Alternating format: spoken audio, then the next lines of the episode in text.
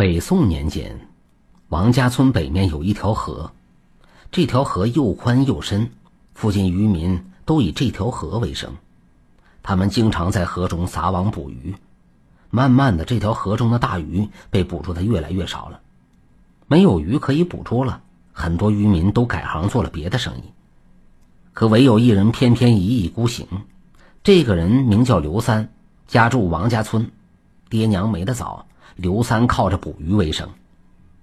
最近几年，河中的鱼虾越来越少，以捕鱼为生的刘三有些着急了。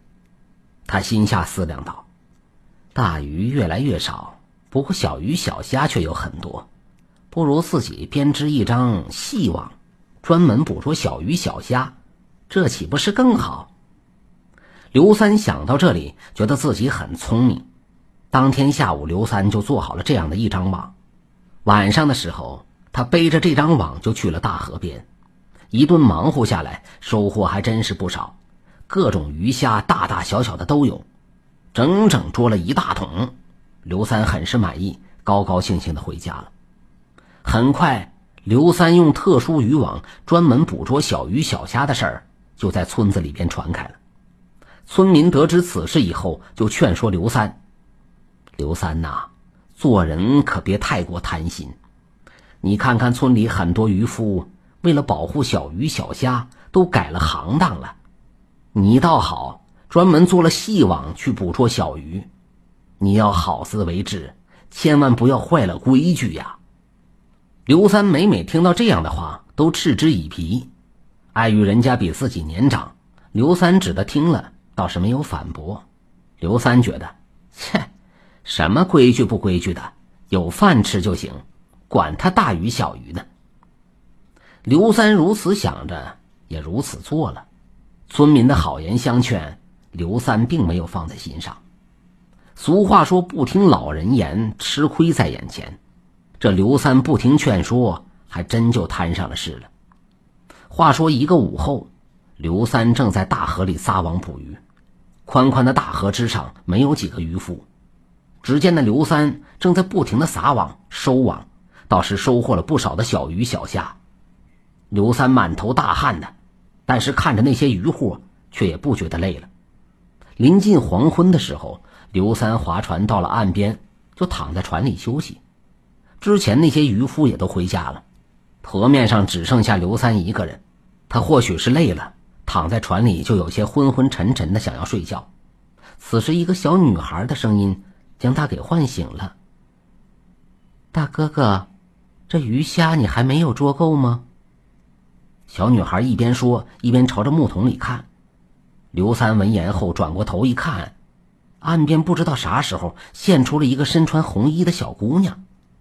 那小姑娘看过木桶里的鱼货后，又说道：“大哥哥，这鱼还小，您就放了吧，让它们长大一些再来捕捞吧。”刘三一听，心里就不痛快了。他站起身来，对着那红衣小姑娘就喊道：“我费了一天的功夫才捉到的鱼虾，你这乳臭未干的小孩却让我放了，你是谁？管得着吗？去去去去，离我远一点！”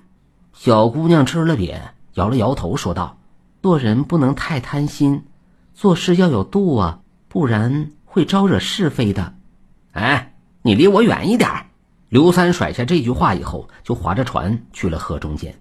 刘三转身再看刚才那红衣小女孩时，那小女孩却消失不见了。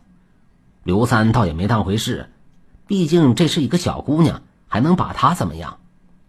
过了一会儿，平静的河面上忽然起了一层波浪，从远处快速移了过来。刘三定睛一看，心里大喜。按经验来说，能够翻起如此大波浪的，定是一条大鱼。哈哈，皇天不负我呀！这大礼总算是被我得到了。刘三赶忙拎起一张大网，眼睛死死盯着那快速移动的波浪。波浪近了，小船有些上下起伏。刘三看准时机，朝着那黑色的脊背将网就撒了过去。果然是一条大鱼。那大鱼被网罩住，一下就跃出了水面。刘三惊喜不已，脸上露出久违的笑容。他用力拽着渔网，就怕那条大鱼会跑掉。就当刘三胸有成竹的时候，那大鱼原本乌黑的鱼身，却渐渐变成了红色。刘三见状，觉得不可思议。再仔细看时，哪里是什么大鱼，分明就是刚才岸上遇见的那个小女孩。这这怎么可能？刘三瞪大双眼，诧异的喊道：“你不听人劝，自然是要招惹是非的。你那么喜欢小鱼，那就跟我走吧。”说完，那小姑娘拽着刘三的小船，一同沉入了水中。渔网的一头在刘三胳膊上拴着，刘三还没有缓过神来，就已被河水淹没不见了。几日之后，刘三才被其他渔夫发现，他的那张特殊的细网紧紧的包裹着他。刘三死了。村里人得知此事以后，都摇头叹息：“这个孩子。”让人疼又让人恨，可他偏偏就喜欢捉小鱼小虾，这下好了，把自己的命也搭上了。哎呀，千叮咛万嘱咐，他就是不听啊！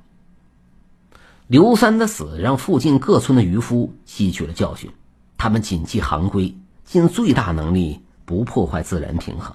那些特制的渔网都烧成了灰烬，没人再敢捕捉小鱼小虾。村民们适可而止的捕捞，此后这条大河里的鱼虾一直没断过，而那个红衣小姑娘再也没出现过。贪心会让人想尽一切办法去索取，他们不顾及一切后果，只图眼前利益。可回过头看时，却已经满目疮痍，无法再弥补。所以说，还是那句话：做事要有度，做人不能太贪婪。